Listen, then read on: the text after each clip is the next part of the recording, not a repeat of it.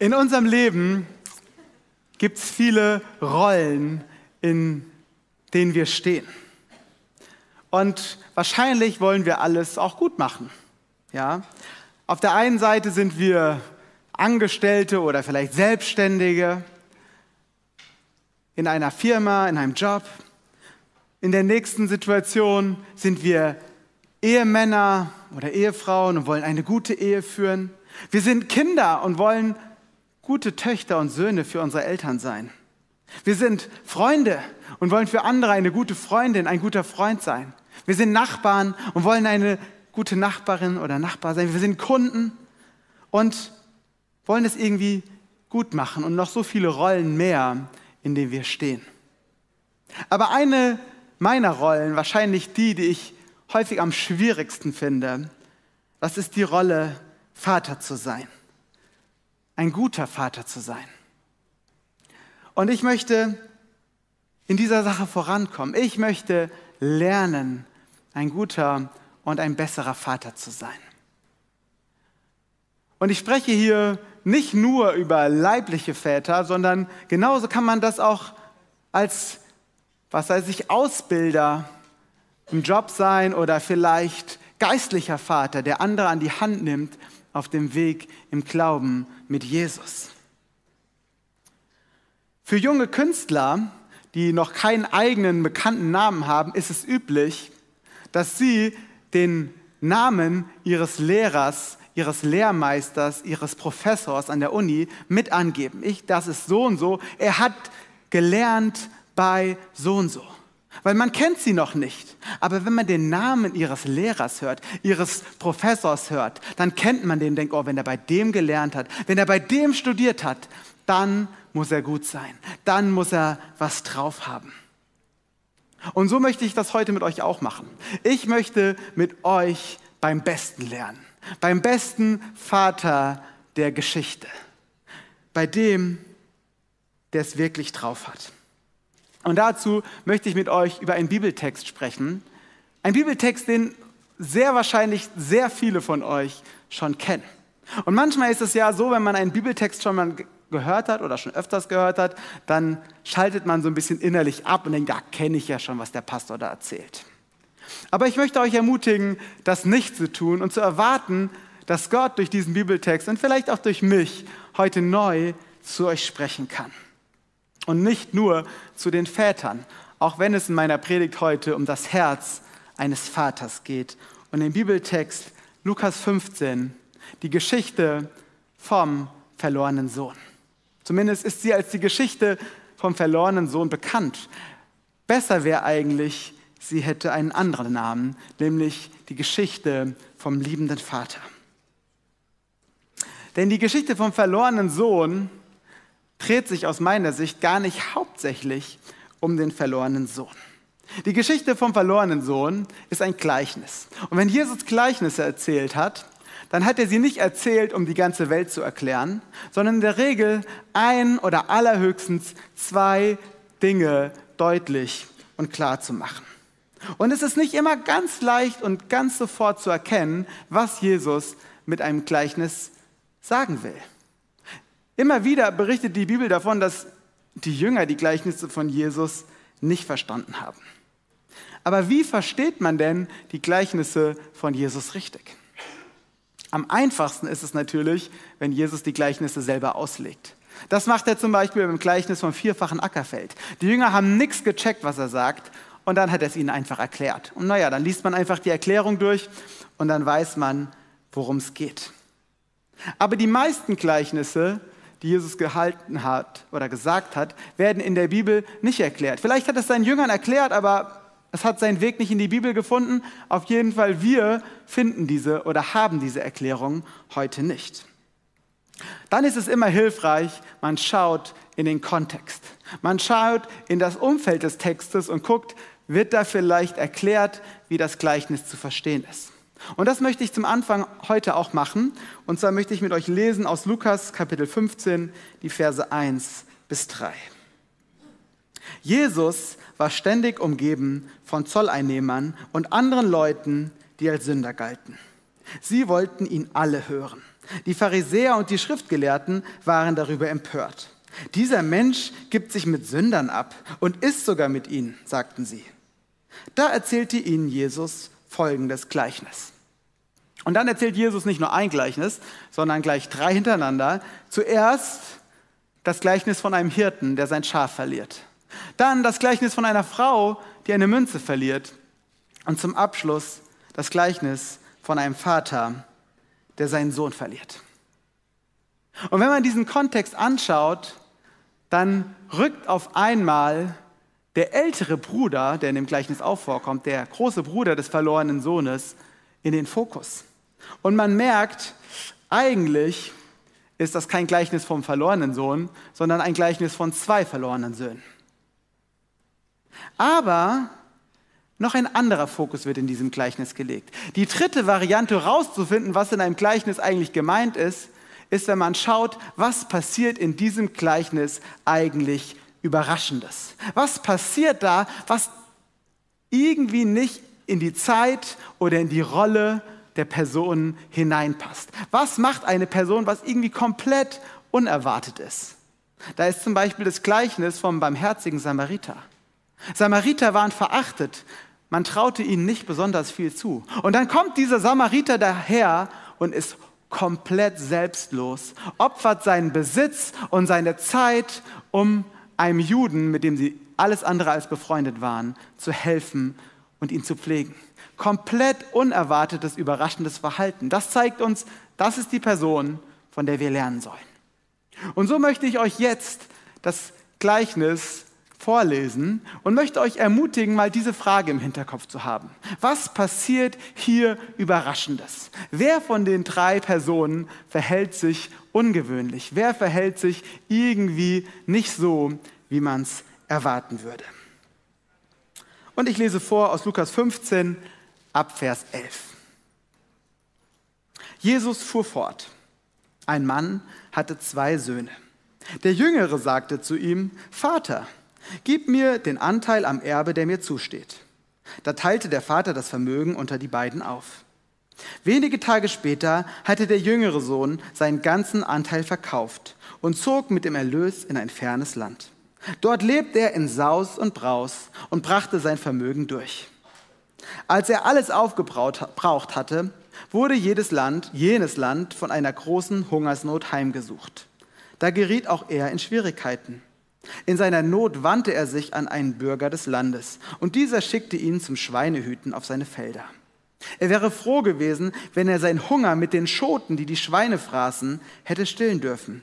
Doch selbst davon wollte ihm keiner etwas geben.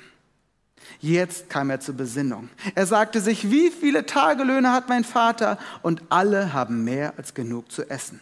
Ich dagegen komme hier vor Hunger um.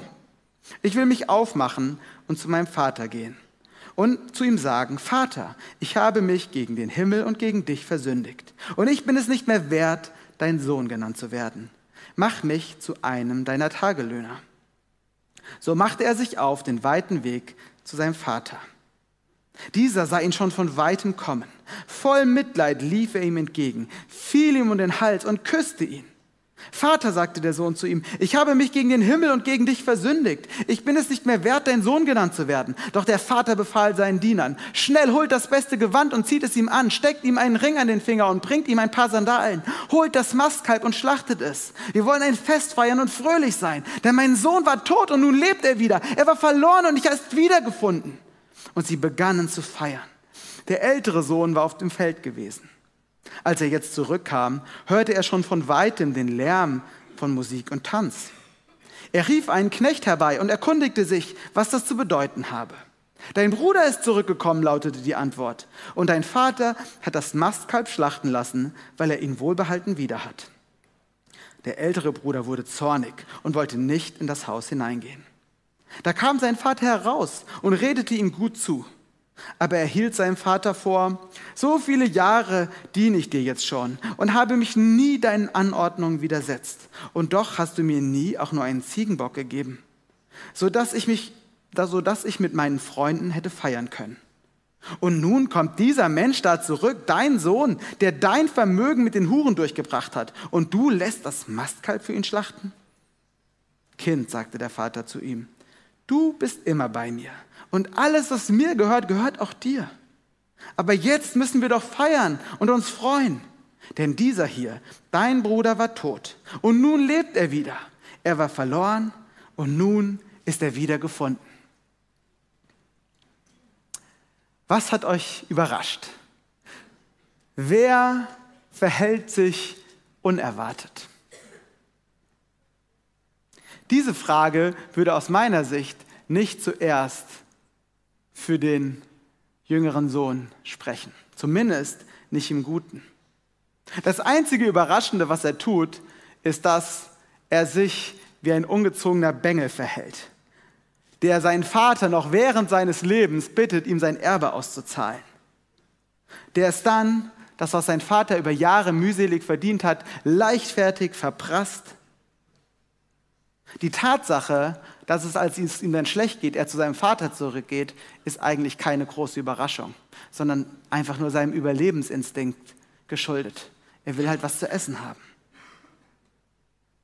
Auch der große Bruder scheint mir nicht wirklich überraschend zu handeln. Also Neid unter Brüdern ist jetzt nichts ganz Seltenes. Er ist auch nicht die Person, die hier irgendwie aus der Rolle fällt. Wirklich überraschend handelt der Vater, der jeden Tag auf seinen missratenen Sohn gewartet zu haben scheint, der ihm entgegenläuft, ihn umarmt und sogar ein Fest zu seiner Rückkehr feiert. Und dabei gänzlich auf ein, wie kannst du nur, was hast du nur getan, verzichtet. Jesus will uns durch diese Rolle des Vaters ganz offensichtlich etwas zeigen. Er will uns das Herz Gottes zeigen.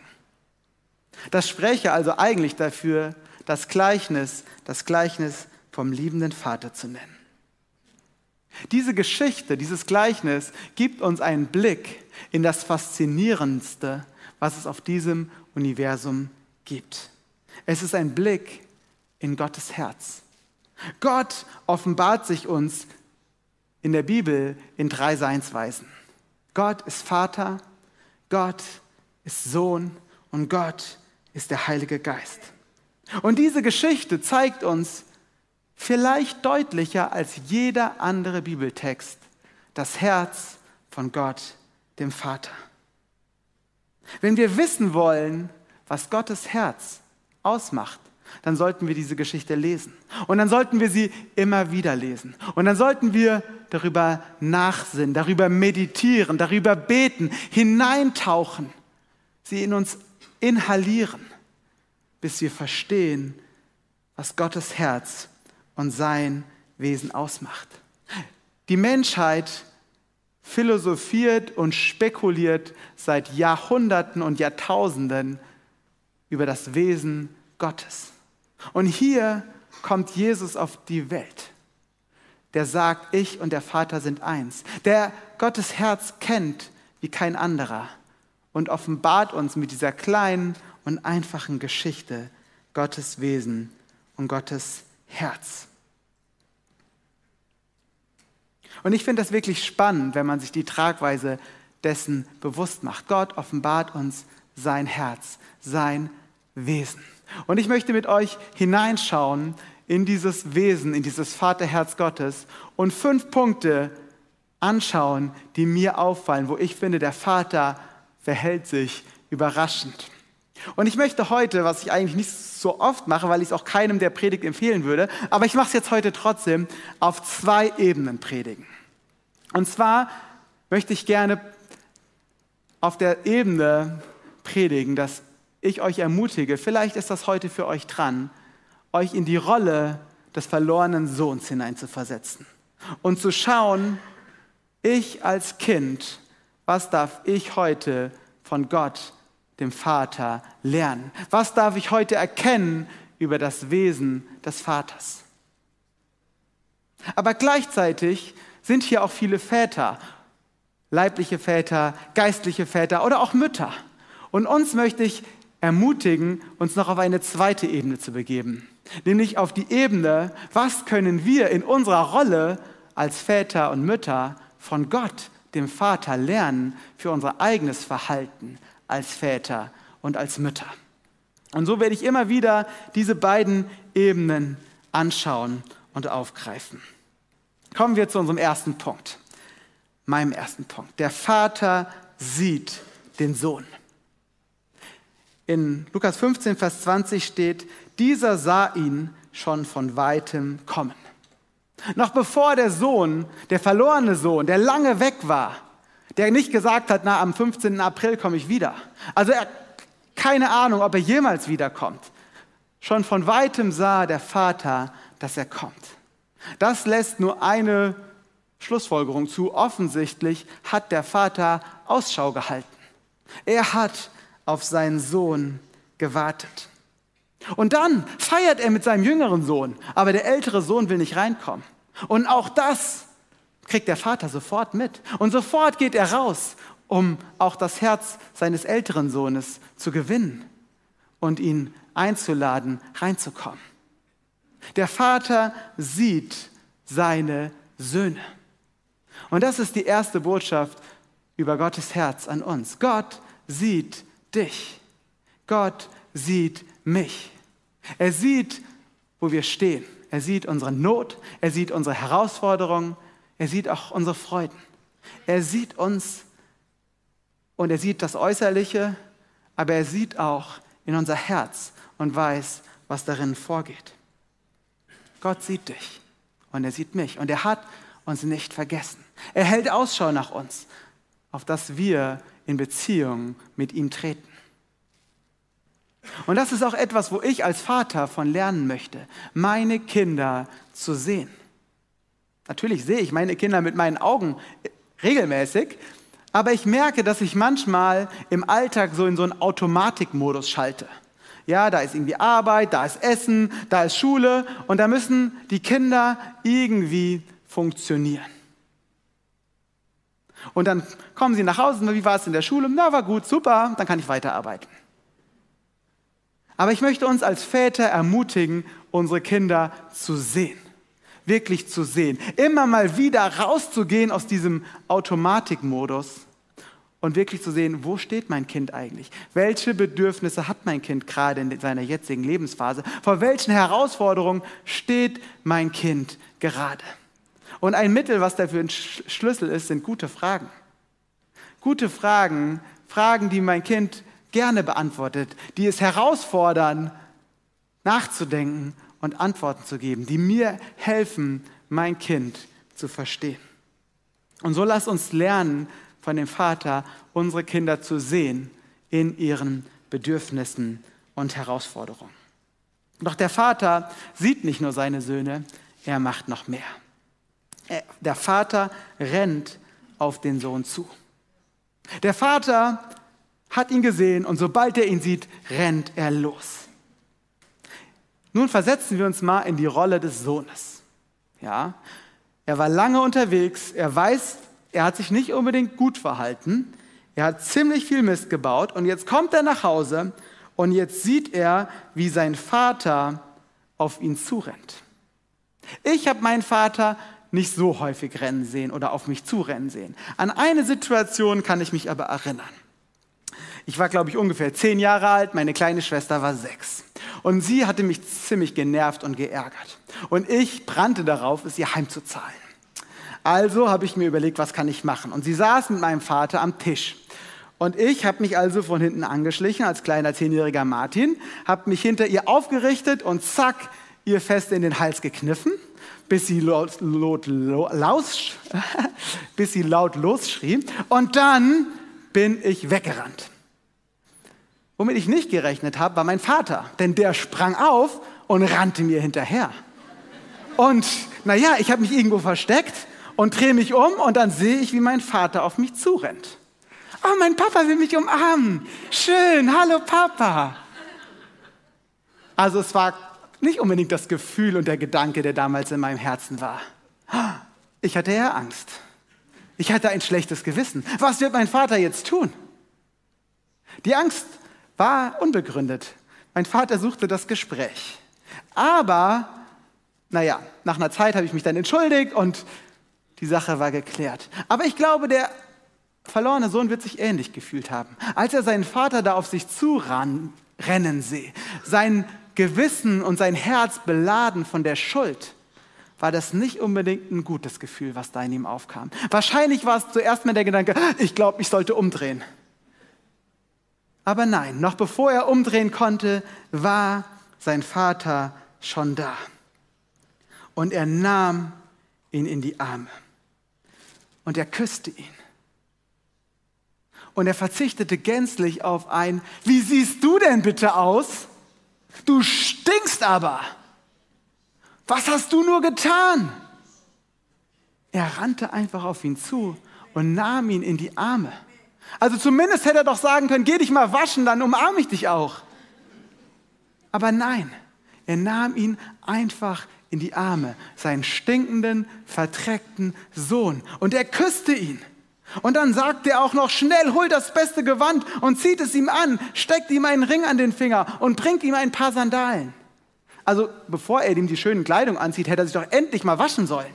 Aber nein, er lässt ihn diese Kleidung bringen. Diese, man könnte auch sagen, das sind Insignien, ja, der Ring. Die, der Ausdruck, das ist der Sohn des Vaters. Das ist mein Sohn. Er sollte nicht aussehen wie ein dahergelaufener, verdreckter irgendjemand. Er sollte aussehen wie der Sohn des Vaters, der er nun mal war. Kein Tadel, kein Ärger, sondern nur pure Freude.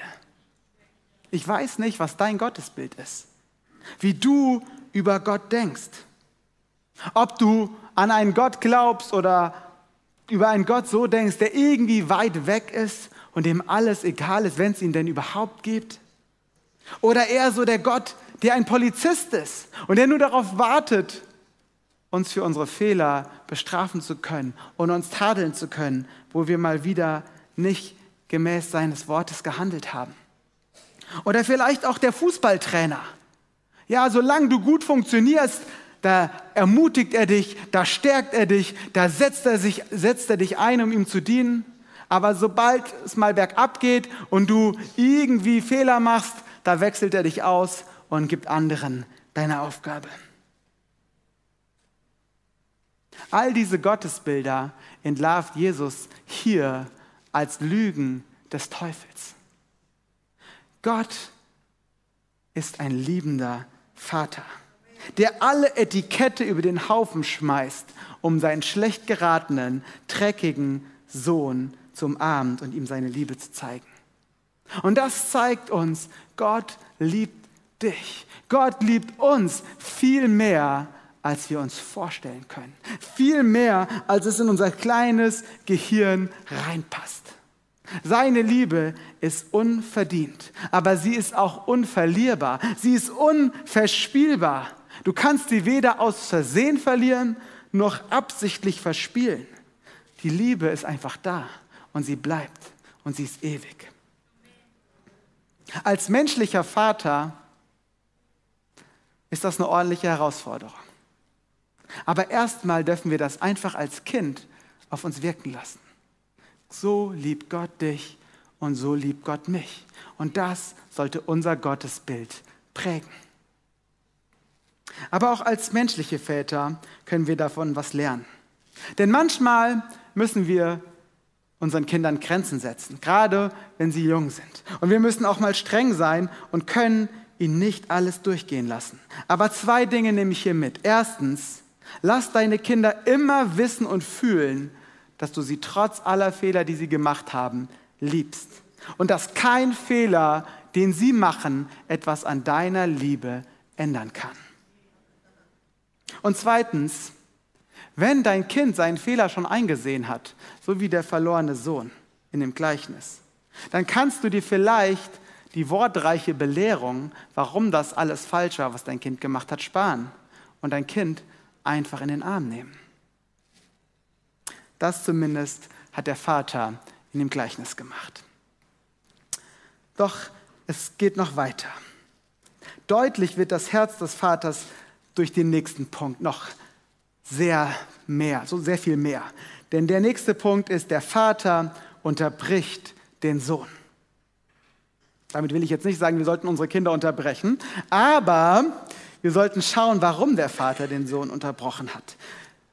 Bevor der Sohn zum Vater kam, hat er sich etwas vorgenommen. Er hat sich einen, einen Spruch vorgenommen, den er seinen Vater sagen will. Der steht auch dort im Text, Vater, ich habe mich gegen den Himmel und gegen dich versündigt. Ich bin es nicht mehr wert, dein Sohn genannt zu werden. Mach mich zu einem deiner Tagelöhner. Das hat er nicht zum Vater gesagt, sondern das sind die Gedanken, die er hatte, als er sich auf den Weg gemacht hat. Doch dann kommt er natürlich irgendwann wirklich beim Vater an, der nimmt ihn in die Arme und dann lässt er seinen Spruch raus. Aber was kommt wirklich raus? Er sagt, Vater, sagte der Sohn zu ihm, ich habe mich gegen den Himmel und gegen dich versündigt. Ich bin es nicht mehr wert, dein Sohn genannt zu werden. Doch der Vater befahl seinen Dienern, schnell holt das beste Gewand und zieht es ihm an, packt ihm einen Ring an den Finger und bringt ihm ein paar Sandalen. Der Sohn konnte seinen vorher überlegten Spruch gar nicht bis zum Ende aufsagen. Der letzte Teil geht verloren. Er sagt, ich bin es nicht mehr wert, dein Sohn genannt zu werden. Und dann unterbricht ihn der Vater. Was war der Teil, den der Sohn eigentlich noch sagen wollte? Mach mich zu einem deiner Tagelöhner. Aber Gott, der Vater, er will keine Tagelöhner. Er will Kinder. Er will nicht, dass du sein Tagelöhner bist, der irgendwie für ihn abschuft, sich abschuftet für eine kleine Belohnung. Er will, dass du sein Sohn bist oder seine Tochter bist. Er will in Beziehung zu uns sein und nicht unser Boss sein. Er will unser Vater sein. Und selbst als Mitarbeiter in Gottes Reich sind wir keine Tagelöhner, sondern sind wir Erben oder Teilhaber. Alles, was Gott gehört, gehört auch uns, denn wir sind seine Kinder und seine Erben. Das ist das Herz des Vaters. Er unterbricht den Sohn, weil er sein Kind sein soll und nicht irgendwie ein Tagelöhner. Und als Väter wünschen wir uns auch ein gewisses Verhalten von unseren Kindern. Aber wir sollten achten, sehr darauf achten, auch wenn es super schwer ist, dass unsere Beziehung zu unseren Kindern nicht abhängig ist von dem Verhalten unserer Kinder. Liebesentzug ist keine gute Erziehungsmethode. Der Vater liebt den Sohn und der Sohn bleibt sein Kind trotz aller Fehler. Und das lässt der Vater seinen Sohn überdeutlich spüren. Und das ist auch unsere Herausforderung, unsere Aufgabe als Väter dafür zu sorgen, dass unsere Kinder wissen, dass sie mit ihrem Verhalten niemals dazu führen können, dass wir sie nicht mehr lieb haben, dass wir keine Beziehung mehr zu ihnen haben wollen. Schnell holt das beste Gewand und zieht es ihm an. Steckt ihm einen Ring an den Finger und bringt ihm ein paar Sandalen. Holt das Mastkalb und schlachtet es. Denn wir wollen ein Fest feiern und fröhlich sein. Denn mein Sohn war tot und nun lebt er wieder. Er war verloren und nun ist er wiedergefunden. Und sie begannen zu feiern. Gott freut sich über den Sohn, ohne dass dieser irgendeine Leistung gebracht hat, ohne dass dieser irgendetwas gemacht hat. Genauso feiert Gott auch seine Beziehung zu uns. Jesus sagt einmal, dass im Himmel ein Fest ist, wenn nur ein einziger, der Gott nicht kannte, umkehrt und Gott als seinen Vater kennenlernt. Dann ist im Himmel eine Party. Gott feiert, fordert keine Leistung. Was er fordert, ist, dass wir zu ihm kommen, in dem Bewusstsein unserer Fehler und in einer gewissen Demut und bei ihm Zuflucht suchen aber nicht, dass wir irgendeine Leistung bringen. Und ich gebe zu, dass ich manchmal von Gott dieses Bild des Trainers habe. Nicht bewusst, aber unbewusst. Irgendwie ist Gott so der Trainer am Spielfeldrand und ich bin auf dem Spielfeld und ich muss mein Bestes geben. Und das ist ja auch gut, sein Bestes zu geben. Aber trotzdem merke ich, dass mein Bild von Gott häufig falsch ist. Dass da irgendwie so eine Angst ist, dass Gott mich weniger liebt mich weniger wertschätzt, wenn ich nicht die Leistung bringe, die er von mir erwartet. Wenn ich mein Eigentor schieße, und das passiert mir immer wieder, so Eigentore. Wenn ich was mache, von dem ich eigentlich weiß, dass es Gott nicht gefällt. Aber Gott ist anders. Er ist der liebende Vater und egal was ich tue, er wird die Beziehung zu mir von seiner Seite nicht beenden. Das begeistert mich und das tut meinem Herzen gut. Und der Vater feiert das mit seinem Sohn. Er feiert eine große Party und freut sich riesig, dass der Sohn zurück ist. Und so möchte ich uns als Väter fragen, wann feiern wir mit unseren Kindern? Wann überraschen wir sie einfach mal mit was Schönem, einfach nur weil wir ihr Vater sind und sie unsere Kinder sind? Wann machen wir einfach mal was richtig Schönes zusammen, was uns allen Spaß macht? Vielleicht sogar gerade dann, wenn sie mal was ausgefressen haben. Denn für uns Väter und Mütter ist es nicht leicht, unsere Liebe komplett unabhängig zu gestalten von dem Verhalten unserer Kinder. Aber für Kinder andersrum ist es genauso. Auch für sie ist es erstmal ein Lernprozess zu verstehen, egal was ich gemacht habe, meine Eltern lieben mich immer noch. Ich bin mir überzeugt, der verlorene Sohn hat an der Liebe seines Vaters gezweifelt. Und so dürfen auch wir als Eltern mal einfach was Unerwartetes tun und mit unseren Kindern feiern, um ihnen zu zeigen, ich habe dich lieb und das ist unabhängig. Du kriegst nicht nur was Schönes von mir, wenn du was Tolles gemacht hast, sondern du kriegst was Schönes von mir einfach, weil ich dich lieb habe. Kommen wir zu meinem letzten Punkt. Am Ende des Gleichnisses werden wir nochmal herausgefordert durch den älteren Bruder. Eigentlich ging es dem älteren Bruder ja gut. Er hatte alles, was er brauchte. Und ich möchte jetzt auch nicht zu sehr auf ihn eingehen, weil das heute nicht der Fokus ist. Aber dann passiert etwas. Der ältere Bruder tut etwas, was dazu führt, dass er plötzlich unzufrieden, unglücklich und schlecht gelaunt ist. Was macht er? Er vergleicht sich mit seinem kleineren jüngeren Bruder. Er sieht, wie der Vater ihn behandelt und das macht ihn plötzlich unzufrieden über das, wie es ihm selber geht. Ja, wir alle kennen das vielleicht von unseren Kindern oder aus unserer eigenen Kindheit. Das Weihnachtsgeschenk ist so lange toll, bis man das Weihnachtsgeschenk des Bruders sieht. Vergleichen bringt so viel Unzufriedenheit in unser Leben. Aber Gott vergleicht uns nicht. Er schaut nicht den Joni an und den Martin und erwartet dann vom Joni das Gleiche, was er von mir erwartet. Oder er schaut nicht den Martin an und die Debbie und erwartet von mir das Gleiche, was er von Debbie erwartet. Er vergleicht uns nicht. Er hat mir auch noch nie gesagt, also Martin, die Debbie kriegt das aber besser hin. Da musst du noch ein bisschen lernen. Gott sieht uns individuell. Er sieht unsere Stärken, unsere Schwächen, unsere Gaben und unser Unvermögen. Und er geht mit jedem Einzelnen von uns einen individuellen Weg. Er erwartet nicht von mir als Prediger, dass ich Reinhard Bonke werde. Auf keinen Fall, da hätte ich ja jetzt schon verloren. Aber er erwartet von mir, dass ich Martin Kunz, ein geliebtes Kind Gottes bin und ein geisterfüllter Diener und jemand, der ihm Ehre bereitet, weil er sein Kind ist und in seiner Liebe lebt. Und das dürfen wir annehmen. Gott vergleicht dich nicht mit deinem Nachbarn, der hier im Gottesdienst neben dir sitzt. Er vergleicht dich nicht mit dem Pastor oder der Lobpreisband. Er sieht dich individuell. Und er liebt dich individuell. Und auch das ist für uns als Väter und Mütter eine Herausforderung. Wie schnell passiert es mal, dass wir denken, oh Mann, aber deine Schwester, die kriegt das echt besser hin. Und wenn wir dann uns nicht unter Kontrolle haben, dann sagen wir es vielleicht auch noch. Also guck mal, deine Schwester, die räumt ihr Zimmer immer auf.